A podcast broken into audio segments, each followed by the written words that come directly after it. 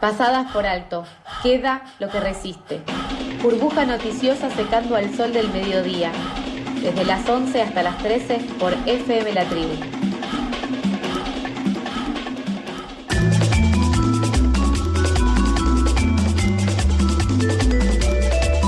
Son las 11.40 de la mañana y continuamos con más información en Pasadas por Alto. Por primera vez, la Sociedad Argentina de Pediatría realizó un informe sobre el uso de los agrotóxicos y los efectos en la niñez. En un informe de 170 páginas destinados a la comunidad médica, denuncian que los efectos de los agrotóxicos en la salud infantil son un problema de salud pública, pero que no está siendo resuelto de una manera adecuada. Para conocer más sobre el alcance de este informe, estamos en comunicación con el doctor Medardo Ávila Vázquez, médico pediatra y neonatólogo, docente de la Facultad de Ciencias Médicas de la Universidad Nacional de Córdoba y coordinador de la Red de Médicos de Pueblos Fumigados. ¿Qué tal, Medardo? ¿Cómo estás? Hola, ¿cómo les va? Bien, bien.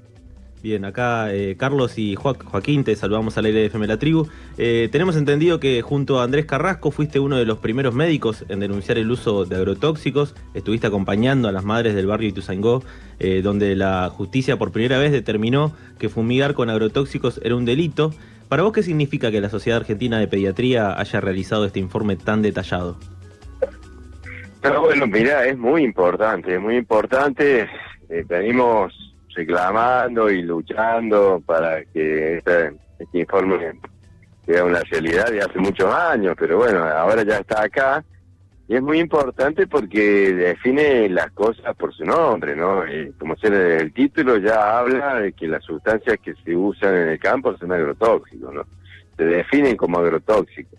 Nosotros tenemos un problema muy grande en la Argentina porque hay un conflicto de intereses entre el derecho a la salud de las poblaciones agrícolas, que incluye los niños, y el, y, el, el, agronegocio, que, que solo busca reproducir su, su capital, ganancia. Entonces tiene una, una fuerte política de, ocultar el carácter tóxico de su agricultura, ¿no? Entonces de sanitarios, hablan de agroquímicos, hablan de defensivos agrícolas, protectores. Sí, cuando en realidad son agrotóxicos, son sustancias que matan plantas y matan insectos, pero que también producen en la mitad de los niños que viven en los pueblos eh, fumigados en Argentina, producen malformación y abortos más frecuentes en las mujeres de edad reproductiva producen cáncer, que ha hay cáncer en la primera causa de muerte de, esta, de estos pueblos, cuando en Argentina es el 20% de las personas mueren de cáncer. En las zonas agrícolas, 50% las personas mueren de cáncer. O sea que tiene un impacto muy grande eh, y, esto está contaminando eh, el agua, el aire, el suelo de estos territorios y va afectando a 3 millones de niños y millones de personas que viven en pueblos pequeños rodeados de campos agrícolas en Argentina, que son, digamos, el, objetivo principal de este informe. ¿Verdad? Medardo, ahí eh, te estábamos escuchando al final eh, un poco cortado, si puedes acercarte a alguna ventana a ver si se, se escucha un poco mejor.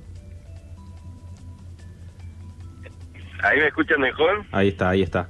Eh, Recién mencionaste eh, la consecuencia del cáncer. ¿Podrías darnos otros ejemplos de cuáles son los efectos secundarios que produce el uso de agrotóxicos en la salud infantil? Mira, la salud infantil lo más frecuente es el asma, ¿no? Los, niños que viven en Ciudad de Buenos Aires o en Ciudad de Córdoba o en Rosario eh, sufren una carga de asma de que es solamente para el 12% de los chicos de primer grado o de primer año al secundario, ¿no? Este, ellos, eh, esto se ha determinado por, por una serie de estudios epidemiológicos que se hacen a nivel mundial para, para saber cómo andamos con asma, que se hacen periódicamente, más o menos cada 10 años. Eh, pero eh, y la forma de testearlo es saber cuántos niños usan broncodilatadores, usan aerosoles, viste que eh, necesitas inhalar para que se te abra el pecho cuando tenés eh, espasmos del bronquiales. Bueno, es eh, el 50% de los niños que viven en, los pueblos agrícolas eh, necesitan usar broncodilatadores, entre un 43% y un 50%, ¿no? Y, y lo hacen, o sea, tienen estos cuadros de asma en la época de fumigaciones, que es principalmente de septiembre a marzo. Y también hemos podido demostrar que, la, que el agua de lluvia de estos pueblos, el agua de lluvia tiene glifosato, porque nosotros hemos recogido la lluvia, la hemos medido en el laboratorio de La Plata, de la Universidad de La Plata, y tiene glifosato mostrando que el aire está cargado de todas las sustancias que van aplicando los productores y esto está de alguna manera determinando la carga de asma. Y después tenemos otro problema muy grave, que son las últimas investigaciones que se publicaron en estos últimos años, ahora inclusive en la época de pandemia, es que eh, estas sustancias, como sea el glifosato, produce sobre las neuronas, que son nuestras células cerebrales, que están en desarrollo, neuronas en desarrollo en niños, en etapas finales del embarazo y sobre todo en los dos primeros años, impide las ramificaciones de las neuronas que éstas se interconecten, ¿no? Eh, estudios de, cultivo de neuronas se ha podido demostrar cómo las neuronas quedan crecen como amputadas sin sus ramificaciones. Y también hemos visto en estudios epidemiológicos que los niños de esta zona, que las madres viven en zonas agrícolas, tienen más de dos veces más riesgo de tener autismo, tener trastornos generales del desarrollo intelectual, del aprendizaje, del, lenguaje. O sea, realmente cómo afecta al desarrollo del cerebro estar en contacto con estas sustancias y, es lo que nos lleva a, a, hacer más urgente este reclamo de la necesidad de reducir el uso de agrotóxicos que se usan en Argentina, como ya se está debatiendo en otros países. Hay otros países que están desarrollando estrategias de reducción de agrotóxicos.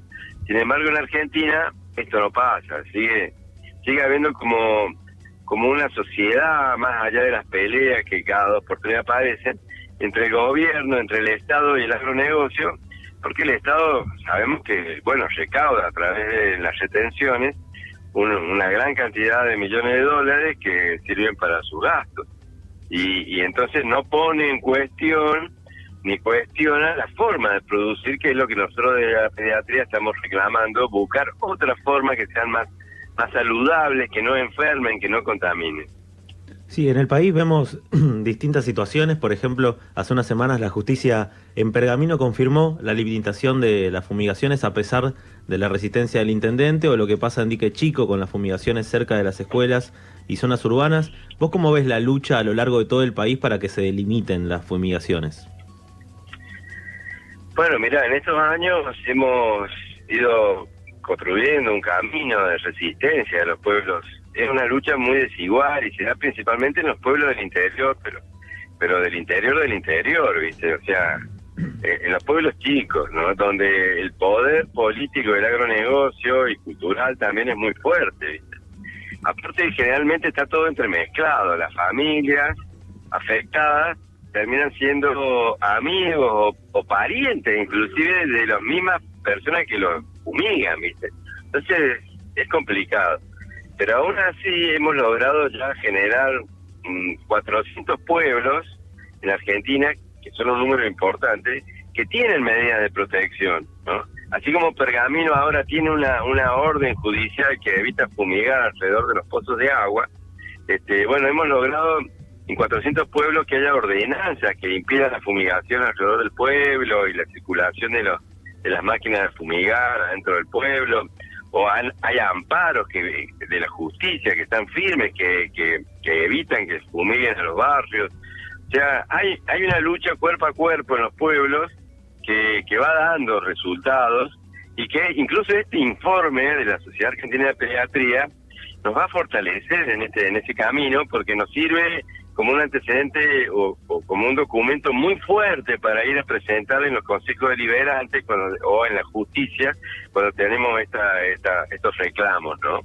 Eh, no es lo mismo que lo digan los grupos de investigadores como el nuestro, como el de Rosario, como el de La Plata, que ya lo diga la Sociedad Argentina de Pediatría, ¿no? que es una voz oficial de la científica que tiene más de 100 años en Argentina, que no podemos decir que tenga un sesgo, digamos, ideológico ni que esté politizada, ¿no? Este, sino que solamente les preocupa la salud de los niños.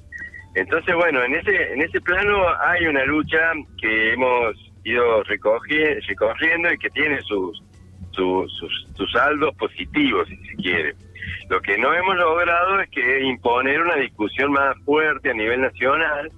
Este, desgraciadamente, incluso ahora, después de, con este gobierno que quedó muy condicionado por el pago de la deuda que generó el gobierno anterior, este, el gobierno de, Fernández este, tiene una mirada muy poco crítica a las políticas extractivistas como el agronegocio, la mega minería, que son las que generan este, condiciones de contaminación que ponen en, riesgo la salud de mucha población de niños en Argentina. Pero bueno, eh, estamos en ese camino. La sociedad brasileña de pediatría como ser, nuestra nuestra sociedad hermana científica del país de, Brasil, ya viene reclamando una política de reducción de agrotóxicos, ¿no? Para Brasil, como se desarrolla en muchos países europeos. Hay muchos países europeos que han podido, que están con programas en los cuales se, se fomenta de que los productores usen menos agrotóxicos y se le da apoyo para hacer agroecología, se le da ventajas crediticias, se le bajan las retenciones y de esta manera se ha ido reduciendo los niveles de contaminación con estos agrotóxicos. Eso es lo que nosotros estamos planteándole al gobierno nacional de que desarrolle una política en este camino, ¿no? Que lo haga porque necesitamos reducir la cantidad de agrotóxicos que todos los años aumenta. Nosotros estamos usando 620 millones de litros de agrotóxicos y el año pasado usábamos 590. ¿no? Y todos los años es así, aumenta la cantidad de agrotóxicos, que aumenta la dosis de exposición que tenemos todos los argentinos, pero principalmente los argentinos que viven en las zonas agrícolas. Hola, Medardo Joaquín te saluda. Hola Joaquín, ¿cómo andas? Bien, muy bien. Te quería preguntar, eh, ¿vos crees que es posible un uso adecuado de los, de los agrotóxicos para las fumigaciones, así como sostienen desde ese sector? No, claro que no, eso es una mentira. Eh, eh, eh, el, agronegocio hablan de buenas prácticas agrícolas y aplicando 600 millones de litros no hay buenas prácticas. porque el sistema agrícola está desmadrado, digamos, porque el sistema agrícola este de transgénicos y agrotóxicos tiene en su base de concepción una, una, una falla, que es una falacia ecológica porque ellos usan químicos como armas para controlar la naturaleza. Pero no logran controlar la naturaleza porque no la exterminan. Ellos usan como ser el glifosato, el para matar todas las malezas, los yuyos que crecen en un predio y, solo, y que solamente crezcan sus hojas o su maíz. Pero no las matan a todas porque la naturaleza hace que alguna variedad de esos yuyos tengan resistencia natural genética a, esa, a esos químicos, entonces sobreviven y en un año no se dan cuenta que sobrevivieron 100 yuyitos en un campo de 100 hectáreas. Pero al año siguiente esos 100 yuyitos que sobrevivieron se millaron y tenés 2.000 y después tenés 10.000 yuyos de nuevo. Entonces los productores tienen que aplicar más cantidades para controlar esos yuyos o esos insectos, ¿no? Es como nos pasa a nosotros con los antibióticos. Si usamos antibióticos de más, las bacterias se van haciendo resistentes y ya pierde su efectividad el antibiótico. Entonces, el, modelo de agricultura lleva a que cada año se use más eh, agrotóxicos, lo cual es un gran un gran negocio para las fábricas químicas. Las fábricas químicas venden cada vez más, lo tienen atrapado, lo tienen como con una dependencia, como una drogodependencia a, a los productores, porque necesitan el, el agroquímico y lo necesitan con mayores dosis para el año siguiente. Entonces, ¿cómo vamos a hablar de buenas prácticas? No existen buenas prácticas. Aparte, cuando vemos que el agua de lluvia, que significa que el aire que se respiran está contaminado, que las napas subterráneas, ahora en Pergamino, en Lobo, en muchos pueblos donde hemos empezado a hacer estudios químicos de la, del agua que, que se distribuye por las canillas, nos encontramos que las napas subterráneas están contaminadas con el agrotóxico que se está aplicando en ese momento en la superficie, por más que las napas están a 60 metros bajo la tierra, ¿no? Entonces, eh, esto significa de que tenemos, no hay buena práctica, tenemos que avanzar en un modelo de agricultura que no use veneno, porque también es una locura absolutamente paranoica que se haya naturalizado de que podemos producir alimentos ya sea soja, maíz, pero también yerba mate, azúcar, arroz, este, hasta el, vino, hasta la cebada de la cerveza, se la hace este, aplicándole venenos. Con lo cual terminamos teniendo que la manzana, los tomates, la rúcula y por supuesto el vino Malbec y, la hierba tienen residuos de glifosato o, o de clorpirifos y demás sustancias. ¿No? Entonces, ¿cómo puede ser que el Estado no ponga límites a esto y, que sea claro en que no se puede producir alimentos con venenos? Porque eh, cuando vos vas al supermercado y ves el cajón de, de, tomate, estás pensando en la ensalada que te vas a comer. Pero el productor antes de llevar el cajón al supermercado la roció con agroquímicos para que no las pinquen, las chinches a los tomates porque lo que estaba viendo en ese cajón era el dinero que iba a cobrar por esos tomates y no nosotros que lo estamos viendo como alimento. Entonces ahí hay distintas visiones y es que tiene que poner, eh, saldar la discusión, el conflicto de interés, el, el Estado que tiene que decir, no señor, no se puede cultivar con, venenos porque vamos a envenenar a la gente.